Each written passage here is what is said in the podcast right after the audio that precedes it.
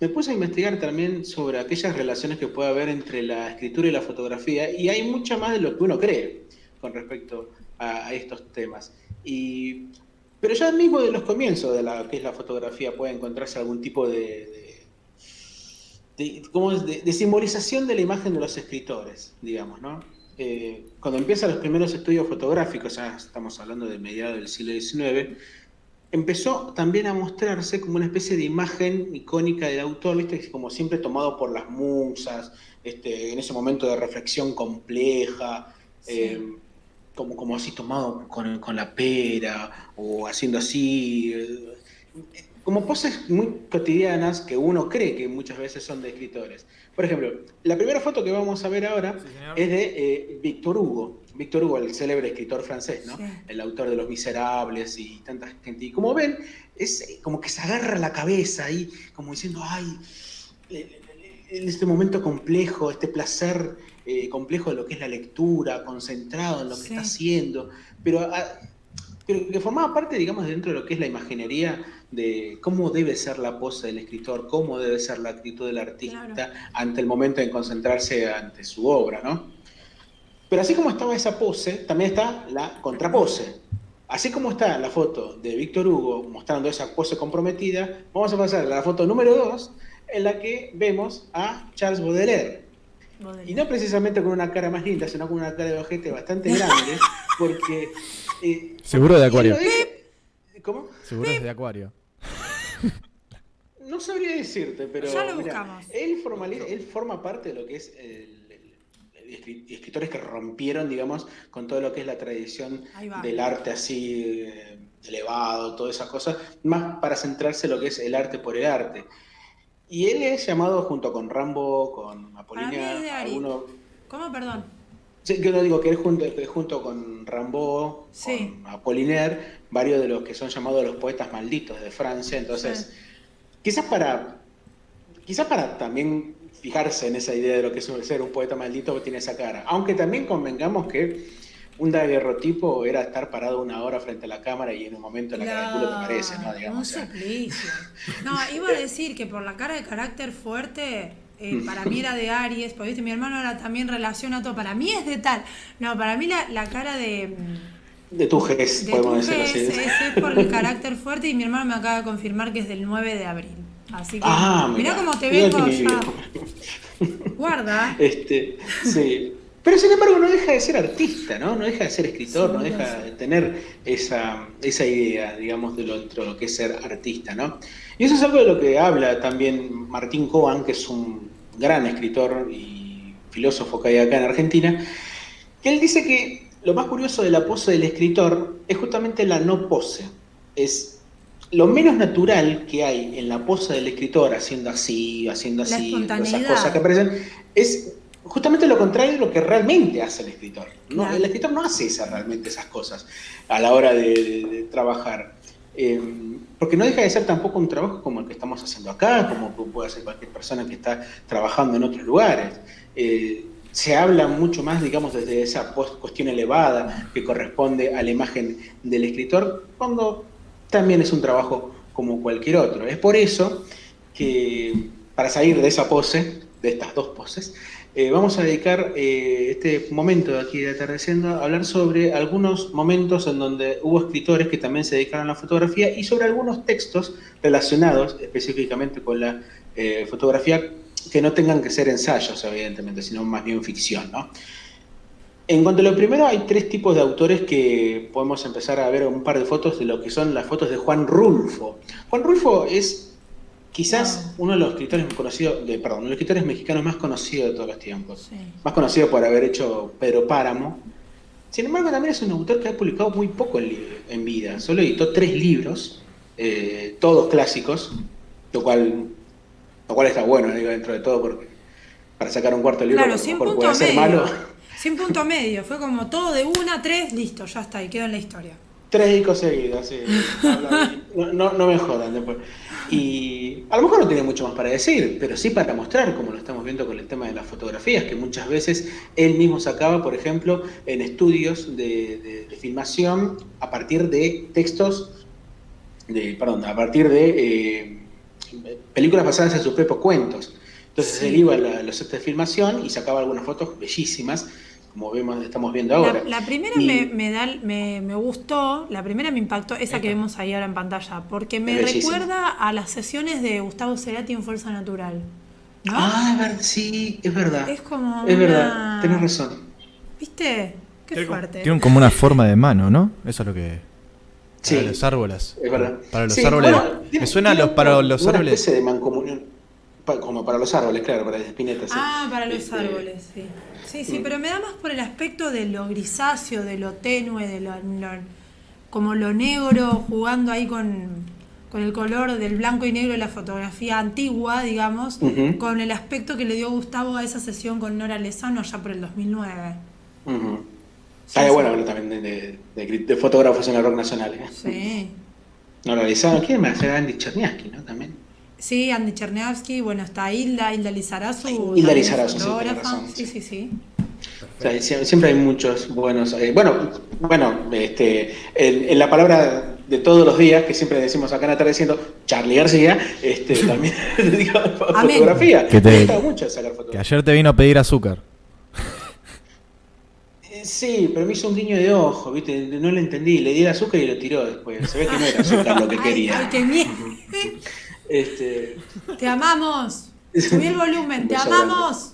Me cruzo, seguido a Tato, al, a Tatito, sí. Al, asistente. Tatito. Em, sí, copado el pibe. Sí, sí. Em, perdón, me encanta esta vacilación, te juro. este, em, él, la fotografía de Juan Rulfo, como vemos, eh, para aquellos que tengan ganas de ver la obra literaria de él, mejor dicho, de leer la obra literaria, van a encontrar como cierto paralelo, cierta mm, conexión, digamos, entre ambos puntos, a pesar de que él mismo siempre decía de que no tenía nada que ver porque una cosa es la escritura y otra cosa es la fotografía en cuanto a desarrollo, porque la escritura tiene un elemento clave que es la imaginación, en cambio la fotografía es centrarse en lo real, conectarse con lo real y mostrar lo real. Em, sin embargo, hubo gente que ha eh, dicho que Juan Rulfo es sin duda uno de los mejores fotógrafos que hubo en Latinoamérica. Eso dice Susan Sontag, que es una gran filósofa estadounidense y también este, fotógrafa. Dijo que era uno de los mejores fotógrafos, el mejor fotógrafo de Latinoamérica, lo cual es bastante complicado de, poder argumentar, pero sobre todo porque Latinoamérica tiene muy buenos fotógrafos. Sí. Sarafacio, eh, Horacio Coppola, un montón de gente que ha hecho muchísimas buenas. Es de parte de la perspectiva de cada uno también, ¿viste? Por supuesto, siempre tiene que ver eso. El, ojo artístico que a lo mejor puede llegar a tener un fotógrafo y a lo mejor un ojo crítico. ¿Entendés? Sacar una foto en una situación de calle no es lo mismo que sacar una foto de retrato en paisaje. No, totalmente. Capaz que a uno le atrae más, eh, ¿no? Eso. Sí, sí, sí, no, el ejemplo más claro quizás sea Robert Capa. Robert Capa es el gran fotógrafo de guerra eh, que hubo en todos los momentos, pues quizás la, foto más icónica que recuerdan de él es la de un guerrillero siendo disparado, que van a ver ahí una, una foto de él que es sin duda maravillosa, ¿no? Eh, maravillosa en el sentido poético, ¿no? No tanto del... no, sí, este, la imagen es impactante. no, pero por lo que es, ¿no? Es súper impactante. Claro. Em, espero que no se escuche un ruido de fondo, pero el segundo, eh, perfecto. El segundo del que vamos a hablar es quizás uno de los más conocidos de los poetas de la generación Beat, sino el más conocido, que es Alan Ginsberg, que él fue muy famoso por haber hecho su poema Aullido, que tiene un, es un poema larguísimo, dura como 10 páginas, pero eh, la, primera frase es bastante conocida porque dice, he visto los mejores cerebros de mi generación destruidos por la locura, famélicos, histéricos, desnudos, arrastrándose de madrugada por las calles de los negros en busca de un colérico picotazo, pasotas de cabeza de ángel consumiéndose por la primigenia conexión celestial con la estrellada dínamo de la maquinaria de la noche. Así es el poema, ah, es larguísimo, bellísimo, un poema que él recitaba ante miles de personas muchas veces y la gente lo festejaba como si fuera una canción. Era muy conocido en su momento, Alan Ginsberg, aún hoy sigue siendo conocido, pero en su momento era un rockstar, era muy conocido. No, sé si recuerdan, hay un video de Dylan, muy famoso, se llama Subterranean, Subterranean, Homesick Blues o algo así, que es Dylan eh, ahí adelante de la cámara sacando carteles con parte de la letra. Sí, bueno, al lado hay una, atrás hay una persona. Esa persona es Alan Ginsberg. Era muy amigo de él. Qué fuerte. Eh, ¿Cómo? Qué fuerte. Digo, qué fuerte. Es un vínculo con muchas personas, o sea, con dos personas que tienen muchas cosas para transmitir desde distintos lugares. Totalmente, sí, sí, sí. Es una persona que Y como vemos en lo, que son las fotografías, que han sabido guardar durante mucho tiempo, pero que en contadas ocasiones ha publicado, eh, siempre venían acompañadas, como vemos, por un texto que seguían la lógica bit. La lógica bit, para aquellos que no lo sepan, es la escritura apresurada, casi inconsciente, digamos, que, busca la aventura, ¿no? Eh, en las fotos que acompañan este momento, eh, también vemos que la, forman parte, digamos, de la obra poética de Alan Ginsberg. Quizás no sea la mejor característica, lo que más lo define, pero sí que lo hace especial. Y en tercer lugar, por lo menos en lo que son escritores, eh, fotógrafos, vamos a dejarle lugar a, eh, J.M. Coetzee, que es un escritor sudafricano que ganó el Nobel en el año 2003, una persona que viene seguido a Argentina, sobre todo para la Feria del Libro, eh, cuyas fotografías se pudieron conocer gracias a una casualidad. En el año 2014, ya siendo una figura mundial, por lo menos dentro de la literatura, vende su casa en Ciudad del Cabo, en Sudáfrica, y el comprador encontró en el sótano de su casa eh, cajas eh, ubicadas en distintos lugares. Y dentro de esas cajas había fotos de los años 40 y 50 que fueron hechas en la adolescencia del escritor y que nunca había mandado a, o sea, a imprimir sí, pero nunca las había expuesto, nunca las había mostrado a mucha gente. Esos eran proyectos que él tenía de adolescente. Un año después, estas fotos fueron publicadas en una muestra llamada eh, Pictures from Boyhood, en ocasión de una novela que él mismo había editado poco tiempo antes que hablaba sobre su infancia dentro de lo que es el apartheid en Sudáfrica en los años 50. ¿no? Ay, qué fuerte, qué contexto. Es bellísimo. Una de las fotografías que vamos a ver seguramente ahora es este es la otra fotografía sobre Coetzee, la número 2, este, o la 1, no recuerdo, una de las dos seguramente, pero es la, foto en donde aparecen Ross y Frick, esa misma, que son dos trabajadores de la granja del tío del autor, por quienes él sentía muchísima admiración. Y esa foto que estamos viendo ahí es de la época, del día en que ambos, Ross y Frick, conocieron el mar. Y es muy poética esa, esa, esa imagen porque eh, por ahí no se ve ahora, pero la, cara de ambos es como de, cierta sorpresa y de gusto, digamos, por haber conocido el, mar, que es siempre la misma cara que ponemos nosotros cuando descubrimos algo que no conocemos, que es bellísimo y es enorme delante de nuestros ojos, lo primero que hacemos es admirarlo. Tu vecino. Tengamos 10 años o 40, ¿no? Tu vecino, para mí. Por ejemplo, por ejemplo, sí. Yo era re fan, ¿viste? Ting, ting, sí. García, ting, ting, ting, ting. un beso.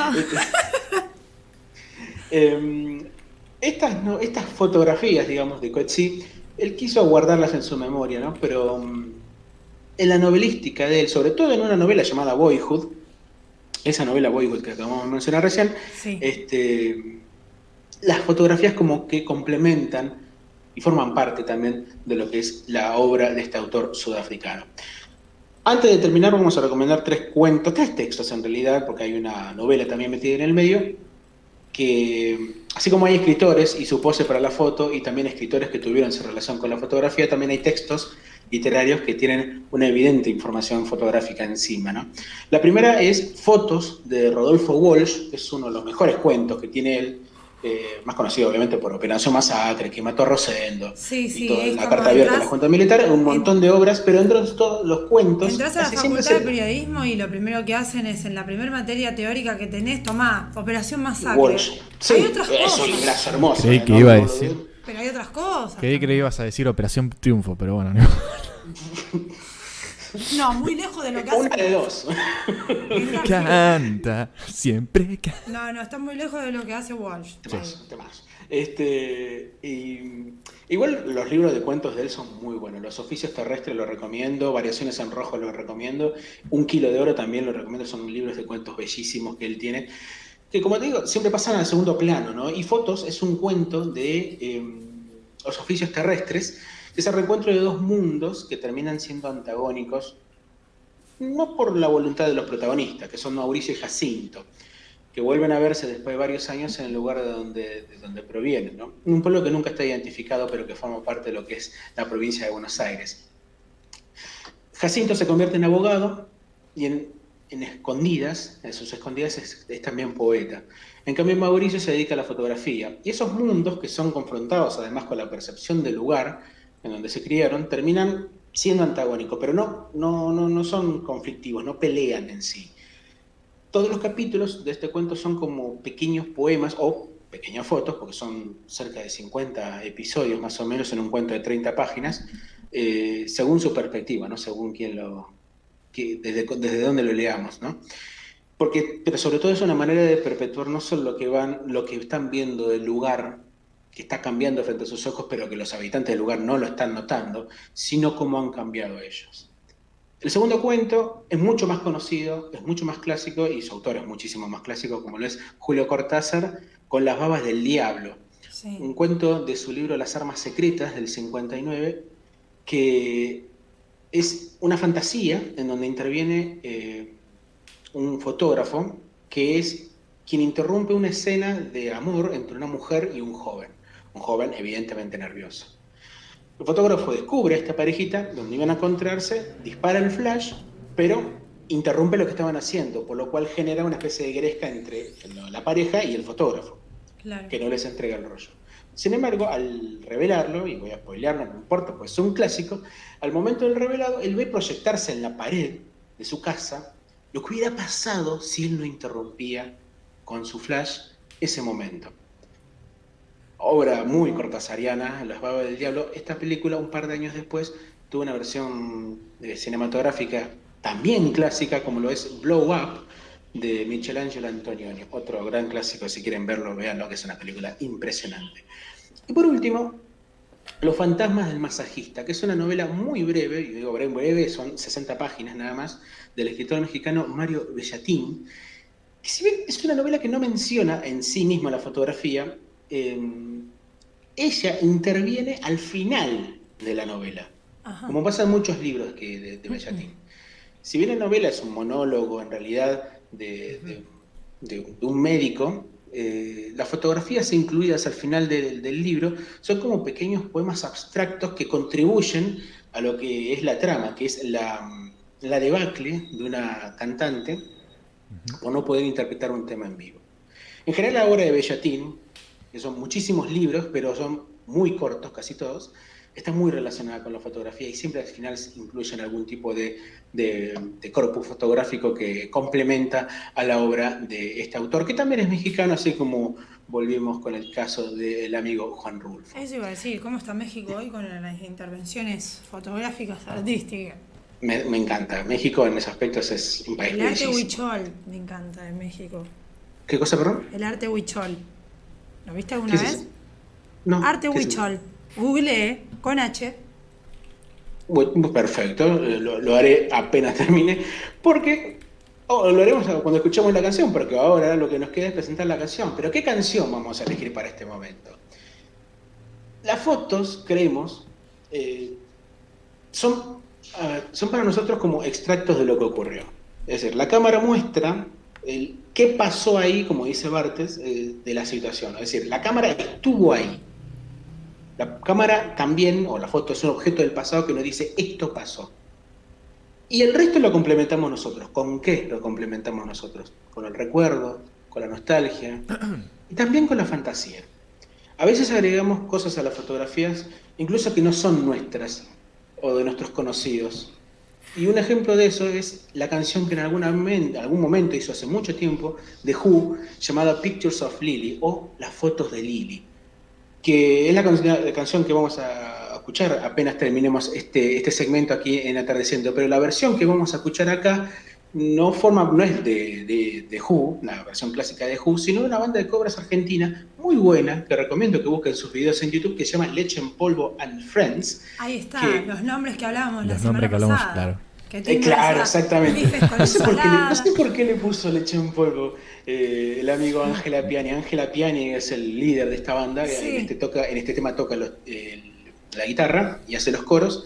Y, no entiendo por qué le pusieron. no sé por qué le pusieron leche. Te voy, a, te voy a agregar, te voy a agregar una parte mía, algo mío. Sí. Una vez yo tenía una banda de amigos míos, yo era el bajista, y querían poner el nombre de la banda Chupetines con Polenta. Qué miedo. O sea, imagínate el nombre.